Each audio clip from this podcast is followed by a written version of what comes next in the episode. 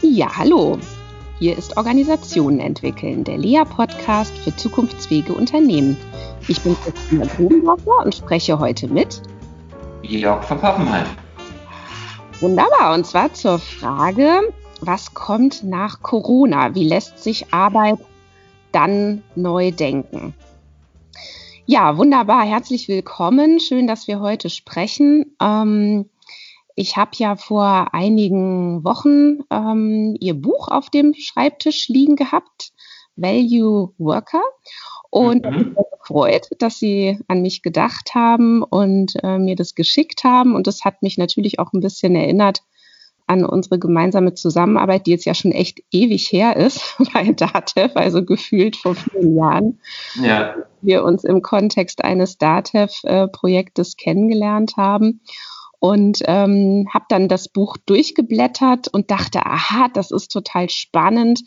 Ähm, das passt wunderbar zu den Dingen, die mich, die uns auch ähm, als Lea rund um Organisationen beschäftigen. Und ähm, ja, vielleicht können wir ja direkt mal so, so einsteigen mit der Frage, äh, Value Working, äh, was sind denn da so Ihre äh, Gedanken dazu, was, was, was das Konzept ausmacht? Ja, vielen Dank äh, für die Möglichkeit. Ähm, ich erinnere mich auch gerne an unser gemeinsames Projekt bei Dativ zurück. Leadership Branding war damals wirklich ganz was Neues und hat äh, Dativ sehr geholfen, Arbeitgeberattraktivität aufzubauen. Ja, Value Working ist ähm, einfach die Idee, dass sich an der Arbeitswelt was ändert, sehr fundamental ändert. Ähm, und wir im Gegensatz zu anderen Bereichen des Managements immer noch mit alten Begriffen arbeiten. Mich hat eigentlich gestört, dass wir immer noch vom Wissensarbeiter sprechen, äh, der jetzt wirklich 60 Jahre alt ist. Peter Drucker hat ihn, glaube ich, vor 60 Jahren erfunden und trotzdem äh, ist das immer noch das Bild, was wir vom Mitarbeiter haben und äh, da muss irgendwie was Neues her. Und deshalb habe ich den Value Worker erfunden der jetzt äh, im Unterschied zum, zum Wissensarbeiter dann was ist? Also der, der Wissensarbeiter ist ja eher, äh, ja, sage ich mal, eine, eine Ressource, eine, die Wissen zur Verfügung stellt und die immer noch eine Einzelarbeit ist und ja, eine Arbeitsteilung äh, wirksam wird. Es wird dann mit Wissensmanagementsystemen gearbeitet, um Wissen zu teilen und, und all diese ganzen Weisheiten. Ich glaube, dass es äh, in Zukunft auf andere Fähigkeiten ankommt. Wir haben die Digitalisierung, wir haben Big Data, wir haben womöglich künstliche Intelligenz. Also digitale Tools, die, die helfen, sehr viel schneller Wissen in dem größeren Umfang und sehr viel präziser zu erzeugen. Was uns aber fehlt in den Prozessen, ist, ähm, sind mehr menschliche Fähigkeiten, Kreativität, Empathie, Intuition, also gestalterische Fähigkeiten. Und darauf soll es, glaube ich, in Zukunft vermehrt ankommen. Und das Ganze eben nicht in der Einzelarbeit, sondern in einer, in einer kollektiven äh, Wertschöpfung, in einer kollaborativen Wertschöpfung. Und das ist der große Unterschied zur, zur Vergangenheit. Und diese, diese Veränderung der Arbeitswelt hat sich auch eben schon vor Corona äh, gezeigt. Und ähm, ja, mehr und mehr Unternehmen stellen fest, dass sie am Bild des Mitarbeiters arbeiten müssen. Ja, das zeigt sich ja auch aktuell jetzt in dieser Corona-Krise bereits. Ähm, und ich finde, da, das passt ja sehr gut dass jetzt was anderes gefragt ist. Jetzt ist äh, Zusammenarbeit gefragt, jetzt ist Kreativität gefragt, jetzt ist gefragt, ähm, Leute ähm, zusammen vor die Herausforderung zu stellen, wie können wir es schaffen, dass unser Unternehmen diese Krise übersteht und wir das überleben. Und ähm, wir haben hier in der in der Organisationstheorie haben wir es gerne mit Konzepten zu tun äh, von zum Beispiel Karl Weig. Ich weiß nicht, ob Sie den kennen, aber mhm. ähm, oder ob unsere Hörer das schon mal kennen, ist auf jeden Fall ein sehr ähm, guter Tipp. Und er hat sich sehr stark mit dem Management des Unerwarteten beschäftigt. Und dort geht es äh, vor allen Dingen darum, dass eben ähm, Organisationen ja häufig so tun, als könnten sie die Zukunft vorhersehen. Also äh, sie manchmal so tun, als ob es sicher ist, dass es so oder so oder so kommt. Und dass das aber eigentlich natürlich zu einer hohen Verletzlichkeit der Organisation führt, weil sie sie unflexibel macht. Und ähm, äh, eigentlich muss es genau andersrum sein, nämlich immer mit dem, mit dem Unerwarteten zu rechnen und sich darauf einzustellen, dass alles anders sein könnte. Und das führt natürlich dann auch zu einem ganz anderen Anspruch an die, an die Mitglieder einer Organisation, zum Beispiel, wie man mit Fehlern umgeht. Ja, ja sehe ich, sehe, ich, sehe ich ganz genauso. Also ich glaube, ähm, das das ist die große Herausforderung. Äh, früher musste alles planbar sein, ähm, alles war sehr effizienzorientiert, Prozesse wurden optimiert und man konnte wirklich Geschäftsmodelle damit äh, verbessern und den Erfolg erhöhen, indem man ähm, Komplexität reduziert hat. Und das scheint jetzt irgendwie an seine Grenzen gekommen zu sein. Und ich denke, die Krise, die aktuelle Krise lehrt uns, dass man genau mit diesem Unerwarteten zurechtkommen muss. Ja, und ähm, ich finde eben spannend, um da vielleicht noch einmal kurz bei diesem Ansatz von dem ähm, Kyle Weig ähm, hängen zu bleiben. Der hat sich sehr stark beschäftigt mit sogenannten High Reliability Organizations, also zum Beispiel Flugzeugträgern oder Ölplattformen, also Arbeitsumfeldern, die extrem gefährlich sind oder wo eben, wenn Fehler passieren, äh, zum Beispiel auch Menschen sterben. Und da äh, nämlich die Frage gestellt, wie machen die das eigentlich? Also wie findet Arbeit denn dort statt und was ist eigentlich auch der Unterschied zu einer in Anführungsstrichen herkömmlichen Organisation, die erstmal davon ausgehen kann, dass nichts Schlimmes passiert. Und ähm, da äh, hat man eben festgestellt, dass ganz viel Wert darauf gelegt wird, dass die Mitarbeiter wirklich mit allen Sinnen aufmerksam sind oder wir würden jetzt sagen achtsam sind und beobachten, was passiert. Und bei der kleinsten, beim kleinsten intuitiven Signal von hier stimmt was nicht, dürfen und sollen die auch Alarm schlagen.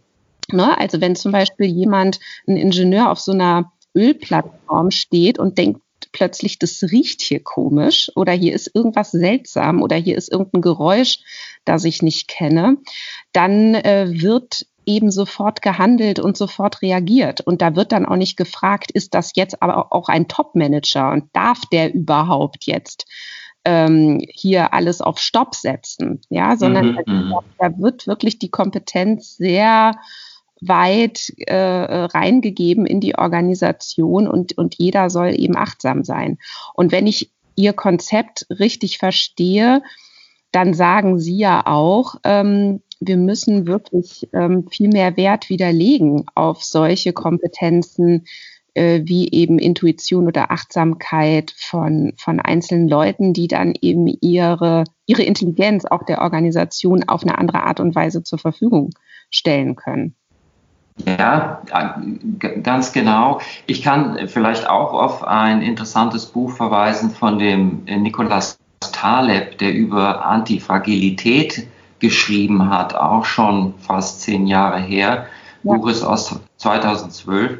Und er schreibt eben auch das Gleiche, dass äh, Robustheit äh, gar nicht mehr das Ziel ist, dann, wenn eben unerwartete Ereignisse kommen, muss man äh, sehr flexibel handeln. Das heißt, man braucht dezentrale Entscheidungen, man braucht Selbstorganisation, man braucht Experimente, Diversität und all die Dinge, die wir jetzt auch unter dem Stichwort neue Arbeit, New Work ähm, fordern in den Organisationen als HRler.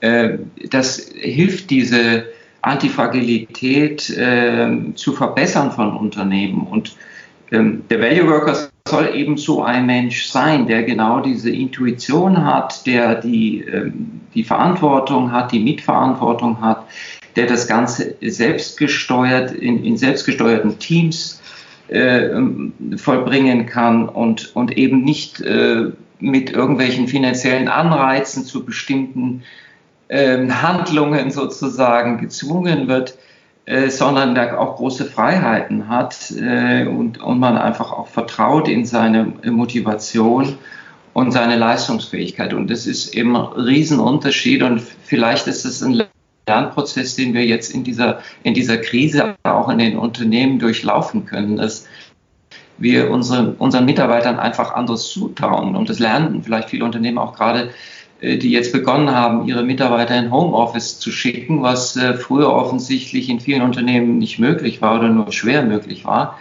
Äh, da baut sich dieses Vertrauen auf und genau das ist die Voraussetzung, dass der Wissensarbeiter zum Value Worker wird. Ja, ja, finde ich im Übrigen auch ein super äh, passendes Konzept jetzt aktuell von Nikolaus Taleb, die Antifragilität. Ähm, vielleicht sagen wir noch kurz, was das überhaupt ist. Also ähm, er sagt ja, ähm, dass das Antifragile dafür steht, dass eine Organisation die Ungewissheit, dieses Nichtwissen akzeptiert und nicht nur das, sondern dieser, dieser Ungewissheit und der Zufälligkeit und der Komplexität auch positiv gegenübersteht. Ne, und dass ja. eine Organisation sagt, eigentlich, wenn wir präsent halten, dass alles ungewiss ist und alles zufällig ist und alles komplex ist und damit undurchschaubar und unsteuerbar im Prinzip, dann machen wir die richtigen Dinge. Denn dann führt das zu ganz anderen Entscheidungen, dann führt das zu einer ganz anderen Managementpraxis und dann ist es auch ganz normal, dass wir uns irren, dass wir Fehler machen, dass wir Experimente machen müssen, weil wir einfach ja gar nicht wissen, wie es richtig ist, dass wir eigentlich auf dauerhaftes Lernen schalten. Und ähm, so hat Taleb dann eben gesagt, äh, ist ja Antifragilität eben ähm, so etwas, was dann eine Organisation in die Lage versetzt, dann eben auch mit dem Unbekannten umzugehen und es auch erfolgreich ähm, äh, dann doch wiederum zu steuern. Aber eben immer mhm. sehenden Auges, es könnte alles auch ganz anders sein. Ja. Also vielleicht zur, zur Begrifflichkeit. Er hat einfach festgestellt, dass die Begriffe Robust und Resilienz, äh, Robustheit und Resilienz nicht ausreichen, um das zu beschreiben, was er mit Antifragilität erreichen will, nämlich dass Systeme unter, unter Stress äh, sich verbessern, also nicht nur schaffen, unter Stress äh, sich nicht zu verändern, das wäre Resilienz, sondern äh, sich unter Stress zu verbessern. Und das ist ja vielleicht gerade das, ich komme immer wieder auf die aktuelle Krise zurück, was wir als Gesellschaft äh, erreichen können, wo wir vielleicht Chancen sehen, dass wir in dieser, in dieser jetzigen Situation äh, als Gesellschaft, als Unternehmen und Organisation, aber auch als Einzelner äh, Optimierung für uns erreichen, äh, Verbesserungen erreichen. In, in der Arbeitswelt wäre das schon äh, dadurch erreicht, wenn die Arbeitswelt menschlicher würde und äh, wenn wir unsere menschlichen Fähigkeiten stärker einbringen können. Ja, das ist ja vielleicht für den einen oder anderen erstmal ein komplettes Umdenken. Ja, also wo bisher eher so der Wert war, ähm, wie Sie eben schon sagten, unter Stress nicht sich verändern zu müssen. Ne, das ja. war mal ein hoher Wert. Also so ja. nach dem Motto, wir sind so robust, wir sind so resilient, ähm, wir, wir steuern einfach voll durch die Krise und die macht uns gar nichts. so, also das hat ja sowas Heroisches. Ähm, Absolut. Und, und das ist ja aber eigentlich gar nicht, äh, also das kann und sollte gar nicht mehr attraktiv sein, sondern attraktiv sollte sein, und wir sind in der Lage, durch eine Krise uns zu verbessern. Wir sind ja. in der Lage, ähm, äh, positiv dazu zu lernen durch die Krise. Und wir gehen wohl möglich gestärkt daraus hervor.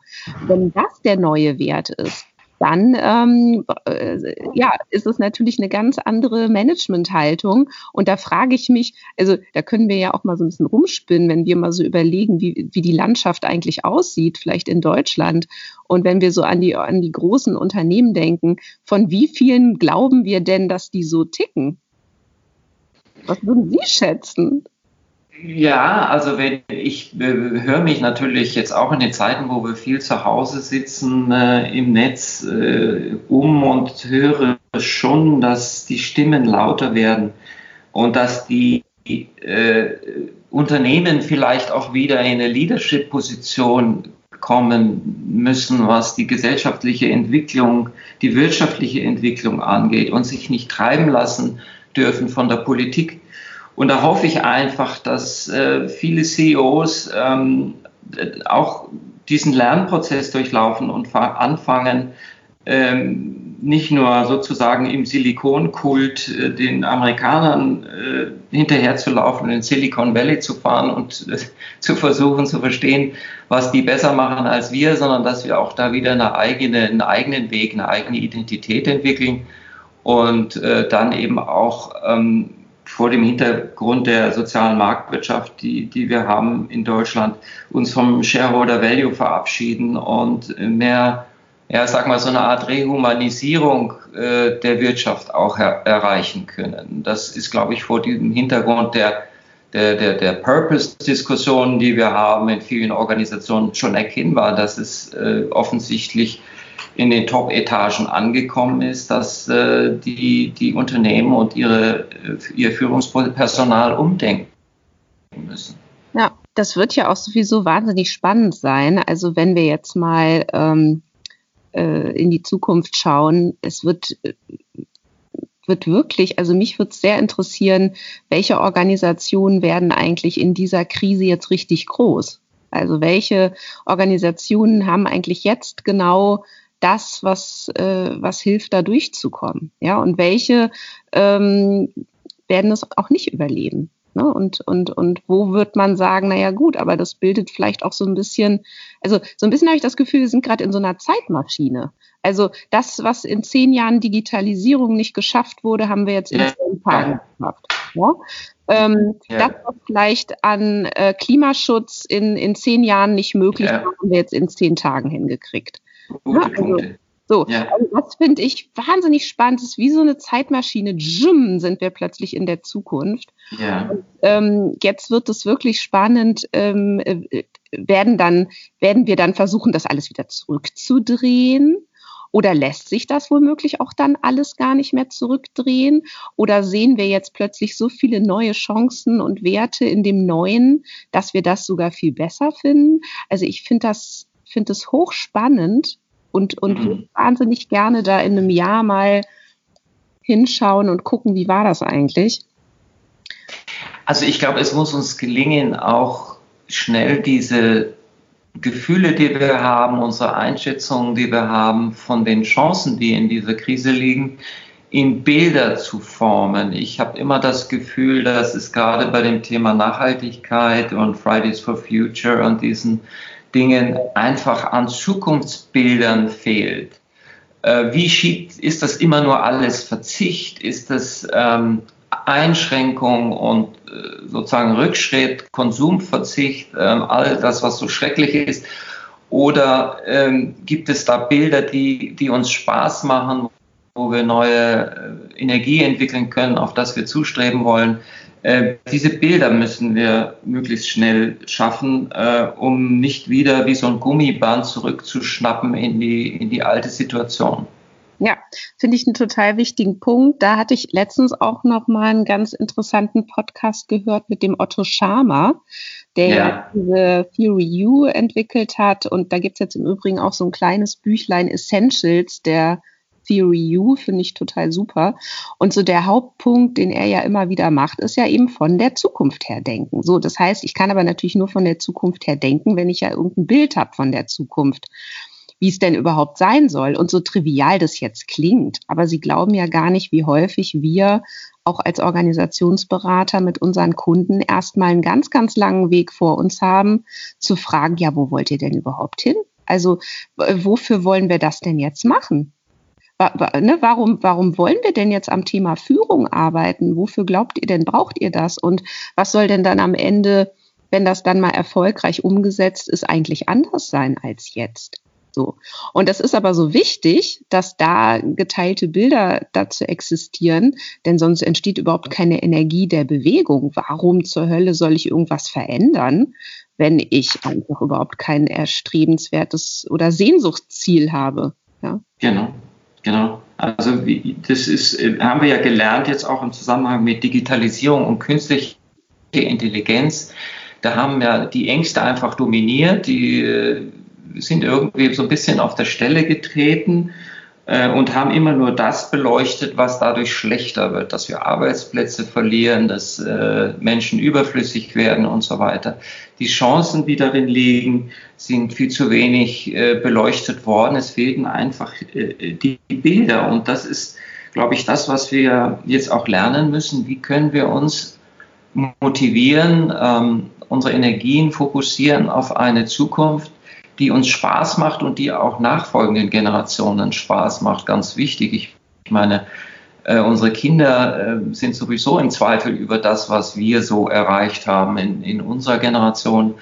Äh, wir haben drei Kinder in der Y-Generation und ähm, da merke ich immer wieder, dass die sehr stark zweifeln an unserer Form des Kapitalismus, an, an der Globalisierung, ähm, der mangelnden Nachhaltigkeit und so weiter. Und ich glaube, wir müssen das noch hinkriegen, diejenigen, die jetzt auch in den Führungsetagen sind, äh, vernünftige Zukunftsbilder zu, zu zeichnen. Und da reicht es nicht aus, einen Purpose äh, zu definieren, wo ein bisschen mehr gesellschaftliche Verantwortung drin steckt, ist meine Meinung. Da muss schon auch ein bisschen mehr kommen. Ähm, und äh, eine klare Aussage zu, zu diesen Veränderungen, die jetzt anstehen, auch in Bezug auf Nachhaltigkeit natürlich äh, kommen.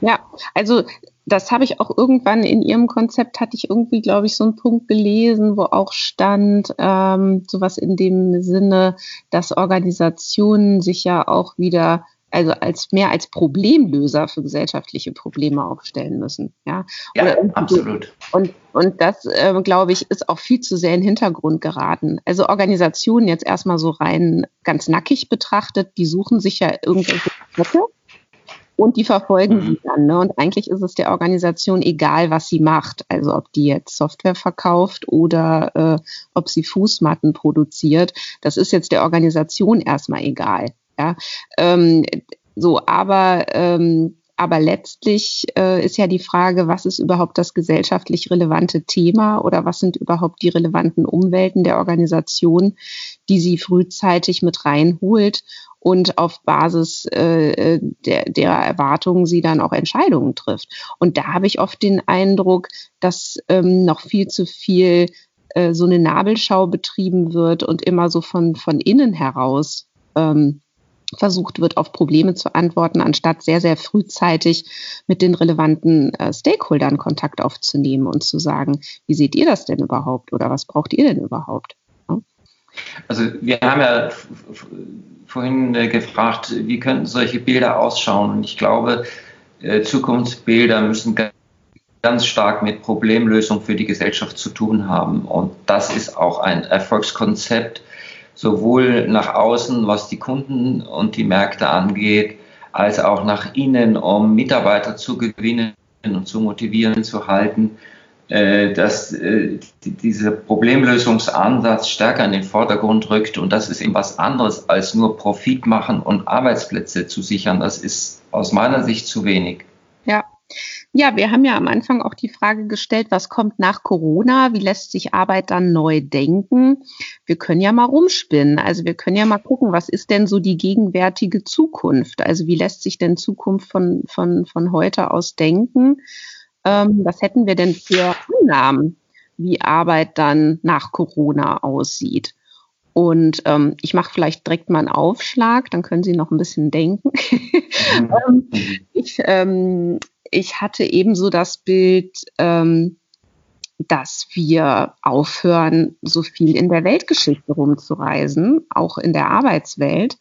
Und dass wir jetzt eben wirklich merken, wie gut sich auch über die Digitalisierung Zusammenarbeit dann doch realisieren lässt, wo ja vorher vieles so äh, I war. Also so, oh nein, wir können doch jetzt nicht schon wieder das Meeting online machen und ach nee, und dann ist das immer so anstrengend und dann klappt die Technik nicht und so. Und jetzt merken wir gerade, nö, doch, das geht eigentlich. Und wenn alle sich da so ein bisschen drauf vorbereiten, dann ist das fast so, als hätte man sich persönlich getroffen. Und na klar, äh, ist es ein Unterschied und die Aufmerksamkeitsspanne ist kürzer und man kann jetzt nicht den ganzen Tag da zusammenhocken in so einem Videochat oder, oder, oder Online-Meeting, sondern man muss das dann so auf anderthalbstündige Portionen zum Beispiel reduzieren. Also natürlich gibt es Unterschiede, aber ich glaube, wir werden merken, das klappt wahnsinnig gut und wir müssen nicht mehr so viel in der Gegend rumreisen. Und ähm, das finde ich im Übrigen als Beraterin total toll. nach vielen Jahren habe wirklich so überhaupt keine Lust mehr, ständig irgendwo hinzufahren. Das glaube ich, ja. Ähm, und, und bin dann schon immer dankbar über Kunden, die sagen, ach komm, wir machen das äh, online oder wir kommen mal nach Berlin zu Ihnen, Frau Grundorfer, bin ich schon immer total happy, weil ich habe echt keine Lust mehr zu reisen. Ja. Kann ich gut nachvollziehen. Ich habe jetzt gelernt, dass meine alte Firma, die, also wo ich bis vor anderthalb Jahren äh, noch war, ähm, 5000 Mitarbeiter gleichzeitig ins Homeoffice geschickt hat. Dort werden Vorstandssitzungen nur noch im, äh, im, in einer Konferenzschaltung gemacht, sogar die Aufsichtsratssitzung hat so stattgefunden. Und äh, interessanterweise hat der Betriebsrat ein Problem, seine Sitzung und seine Beschlüsse im Umlaufverfahren äh, abzuschließen, weil das Betriebsverfassungsgesetz Gesetz offensichtlich kein digitales Umlaufverfahren zulässt, sondern Präsenz erfordert. Also ich glaube, wir müssen an einigen Stellen auch noch, noch unsere gesetzlichen Grundlagen nachbessern. Aber ich sehe es genauso, dass die äh, Situation jetzt einfach dazu geführt hat, von 15 Prozent, glaube ich, früher Homeoffice-Anteil äh, in den Unternehmen jetzt wirklich auf einen sehr viel höheren Prozentsatz zu switchen und es funktioniert gut. Wir dürfen uns aber auch nichts vormachen. Ich, ich glaube, dass das persönliche Treffen, die Begegnung nach wie vor wichtig ist. Denn kommen wir zurück zum Value Worker, der sich durch besonders äh, äh, durch auch empathische Fähigkeiten auszeichnet. Äh, die lernt man natürlich nur oder die äh, verbessert man nur, wenn man den anderen lesen lernt. Und das kann man, glaube ich, äh, über digitale Verbindungen nicht so besonders gut. Also ich glaube, man braucht dann auch ähm, eine Abwechslung zwischen Homeoffice und Präsenz im Team. Aber das lässt sich ja alles wunderbar organisieren. Und das, ich denke auch, dass unser CO2-Fußabdruck in diesem Jahr sich deutlich verändern wird und dass das viele Reisen, was äh, in der Vergangenheit äh, immer Bedingung war und auch sozusagen ein Stolzfaktor des Managers, dass er wieder im Flugzeug sitzen darf, ähm, dass das äh, nicht mehr gebraucht wird in dem Maße und dass viele zu der Erkenntnis kommen, dass es mit Konferenzmeetings auch gut geht, mit digitalen Meetings. Und äh, das ist ein Lernprozess, der auf jeden Fall äh, positiv äh, dazu beiträgt, dass sich mehrere Faktoren im Wirtschaften positiv verändern. Und also das heißt, dann wäre unsere Hypothese, dass sich der Anteil an Homeoffice und an mobilem Arbeiten jetzt wahrscheinlich drastisch erhöhen wird, wenn auch er nicht so hoch bleiben wird wie jetzt aktuell in der Krise, weil das natürlich auch ähm, zusätzliche ähm, äh, Stressoren ja auch bedeutet für die Leute. Ne? Also da wäre auch meine Hypothese, ja. werden jetzt merken, boah, ist das anstrengend, die Kinder sind zu Hause, ja. ähm, jetzt muss ich mit denen Schule machen, parallel muss ich hier meine Arbeit auf die Reihe bekommen. Das sind ja wahnsinnig hohe Anforderungen jetzt an viele, viele Arbeitnehmer und Arbeitnehmerinnen, die da jetzt gerade äh, nicht mehr wissen, wo ihnen gerade der Kopf steht. Ähm, aber natürlich werden die Kinder irgendwann wieder in die Schule gehen. Ja, und dann hat man die ja nicht mehr zu Hause zu beschulen. Und dann äh, ist vielleicht Homeoffice und mobiles Arbeiten auch noch wieder stressfreier möglich. Ja. ja. Aber ich glaube eben, dass viele jetzt lernen, wie das überhaupt geht und wie organisiere ich mich im Homeoffice und ähm, vielleicht auch die Vorteile genießen und merken, ich kriege mein Leben besser auf die Reihe. Ich kann eben wirklich mal zwischendurch eine Waschmaschine anmachen. Ich kann das Paket annehmen, muss abends mich nicht noch in die lange Schlange stellen bei der Post und, und, und, und, und. Ne? Sind ja auch andere äh, Bereiche der Gesellschaft äh, sozusagen positiv betroffen. Ich habe noch so einen kleinen Nebenjob als äh, Dozent an der Privatuni und ich halte jetzt meine Vorträge über oder meine Vorlesungen über Zoom. Ähm, das heißt, die Studenten sitzen in ihren Wohnungen und wir sind verbunden über, über digitale Vernetzung und dort wird dann Vorlesung gehalten und PowerPoint-Folien äh, präsentiert und dergleichen mehr. Also ich denke, auch in der Weiterbildung wird es neue Formen der Weiterbildung geben, Podcasts, YouTube-Videos, ähm, was auch immer.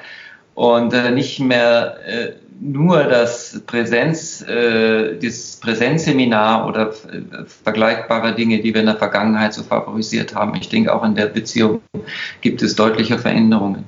Ja, da können dann die Studierenden noch länger bei Mami und Papi wohnen.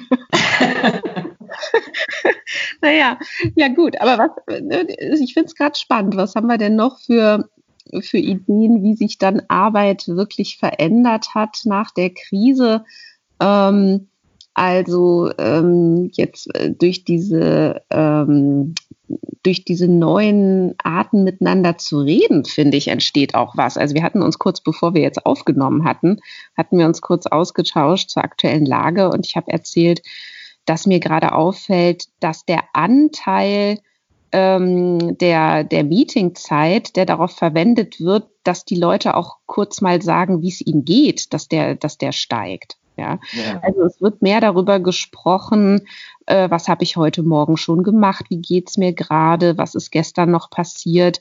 Ähm, und das hat natürlich einen Effekt, denn die Leute erleben sich ja anders, die kriegen ähm, ein anderes Bild voneinander und können darüber eventuell auch noch mal anders in Kontakt treten und es entstehen, so meine Hypothese, tatsächlich offenere und vertrauensvollere und tragfähigere Beziehungen.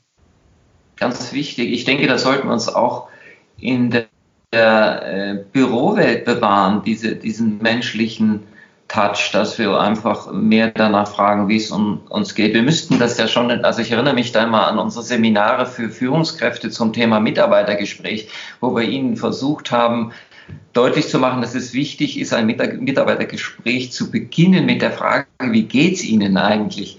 Also das, äh, das war so schon so ein richtiges Dressieren. Und äh, heute scheint es selbstverständlich geworden zu sein. Oder auch in den Mails steht dann immer zum Schluss, bleibt gesund, äh, dass ja. sich überhaupt das Gegenüber darüber Gedanken macht, äh, wie es mir geht. Ähm, ja, man rückt näher zusammen, man, das Ganze wird menschlicher und es entsteht größer, eine größere Vertrauensbasis und das ist wiederum gut auch für kreatives Arbeiten. Das ist ja nicht nur, ähm, dass es mehr Spaß macht und, und einfach einfach äh, ein Wohlfühlfaktor ist, sondern die Produktivität, die Form der Produktivität, die wir in Zukunft vermehrt brauchen, wird dadurch gefördert. Genau, also ähm, das kann man ja auch beobachten, dass Teams ja dann besonders gut sind, wenn sie irgendwann an so einem Punkt angekommen sind, wo sie wissen, was sie voneinander zu halten haben und was sie voneinander erwarten können. Und wenn eben so dieses Gerangel aufhört, äh, wer ist hier wer und so weiter. Und das lässt sich, glaube ich, ganz stark auch befördern durch diese persönlichen Gespräche und diese Befindlichkeiten, die dann dort gezeigt werden. Also das, ja, das wird, finde ich, auch wahnsinnig spannend, wie sich dadurch Qualität von, von Beziehungen und Qualität von Kreativität dann in der Zukunft verändert. Oder ähm, ob wir wieder zurückfallen ne? in, in diese ja. alten Muster von, von unpersönlichem, vermeintlich in Anführungsstrichen professionellem Verhalten, ja, äh, wo man über Inhalte redet, aber nicht über über Beziehungen oder über ja. oder Befindlichkeiten. Ne? Ja. Also noch ein Punkt ist sicherlich dass das Umgehen mit diesen Tools, mit den digitalen Tools, Collaboration Tools, Slack, ähm, Microsoft Teams, ähm, diese, diese Tools, die dazu dienen, eben äh, dezentralisiert zu arbeiten und Zugriff zu haben auf ähm, zentrale Dokumente, die gemeinsam weiterzuentwickeln, ähm, sich gegenseitig zu sehen bei der Arbeit und so weiter. Also das sind halt alles Dinge, die wir jetzt ganz stark gefördert haben in dieser Zeit. Ähm, manche hatten da große, großen Abstand zu diesen Hilfsmitteln äh, und haben sich überwunden jetzt in der Phase, um einfach auch Homeoffice möglich zu machen äh, und haben da enorm dazugelernt. Und es gibt natürlich auch viele Hilfeangebote dazu äh, in den Unternehmen. Wie gehe ich mit diesen Tools um? Und äh, wie kann ich so, sozusagen auch meine Arbeit dadurch optimieren. Ja.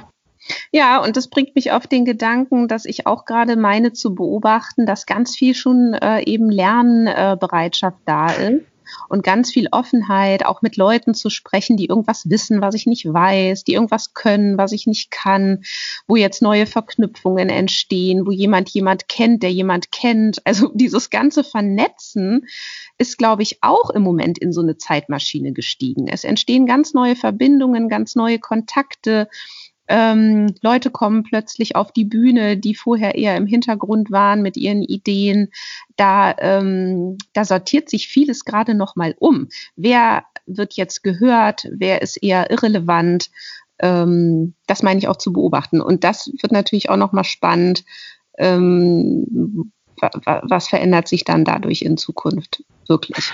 Also ich glaube, gerade das Thema helfen ähm, ist, hat eine richtig Konjunktur bekommen und das, was früher in den Organisationen so dominant war, die Konkurrenz, die eben auch durch die Arbeitsteilung, durch, durch die, das Karriereverständnis, Auswahlprozesse, Assessment Center und so weiter, die Konkurrenz untereinander unter Mitarbeitern, dass die zurückgedrängt wird, dass man, dass man das Helfen jetzt in den Vordergrund rückt und dass man sich gegenseitig unterstützt und gar nicht mehr daran denkt, hat der andere eventuell jetzt einen Vorteil, wenn ich ihm das, die und die Information gebe, sondern letztlich das gemeinsame Ziel äh, im Vordergrund ist. Und das ist letztlich auch etwas, was wir unbedingt bewahren müssen. Denn meine persönliche Erfahrung in 34 Jahren äh, Beruf war, dass Kooperation nie so funktioniert hat, äh, wie wir es gerne gehabt hätten.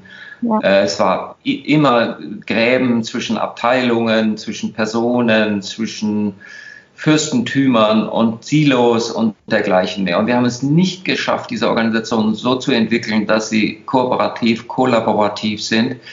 Und das entdecken wir eben gerade, dass Mitarbeiter ganz anders miteinander umgehen, eben auch vielleicht ohne Einmischung von Führungskräften und äh, dass sich dort eine ganz neue Produktivität Aktivität entwickelt. Ja.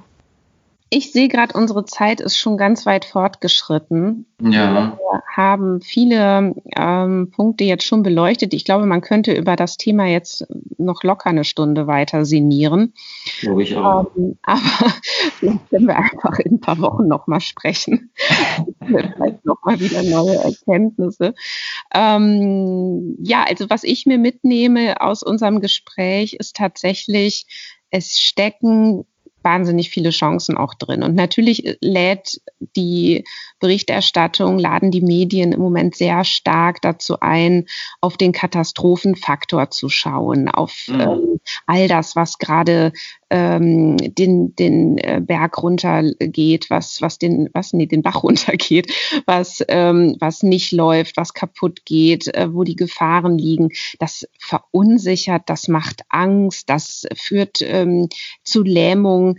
Ähm, und wenn ich so mit ihnen rede, dann merke ich, mir tut das wahnsinnig gut, ähm, einfach auf die Chancen zu gucken und auf das, was sich vielleicht wirklich positiv daraus für unsere Gesellschaft ähm, entwickelt und vielleicht auch, wie wir alle auch gestärkt daraus hervorgehen können. Geht mir ganz genauso. Ähm, vielleicht muss man einfach mehr über die Chancen reden.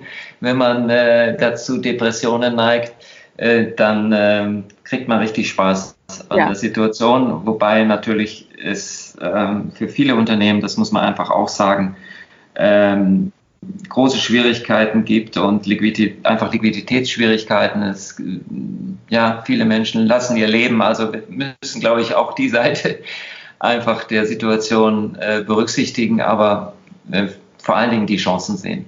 Ja, selbstverständlich ist es für viele äh, dramatisch einschneidend und traurig. Und gleichzeitig ähm, ist ja niemandem geholfen, wenn wir jetzt alle in eine kollektive Depression verfallen. Ja. Ne? Und, und deswegen neige ich dann eben eher dazu zu sagen, ja, und es gibt aber eben auch Chancen. Absolut. Vielen, vielen Dank, Herr von Pappenheim, für das schöne Gespräch. Und ähm, dann sage ich einfach mal bis bald. Bis bald und gute Zeit. Danke. Vielen Dank.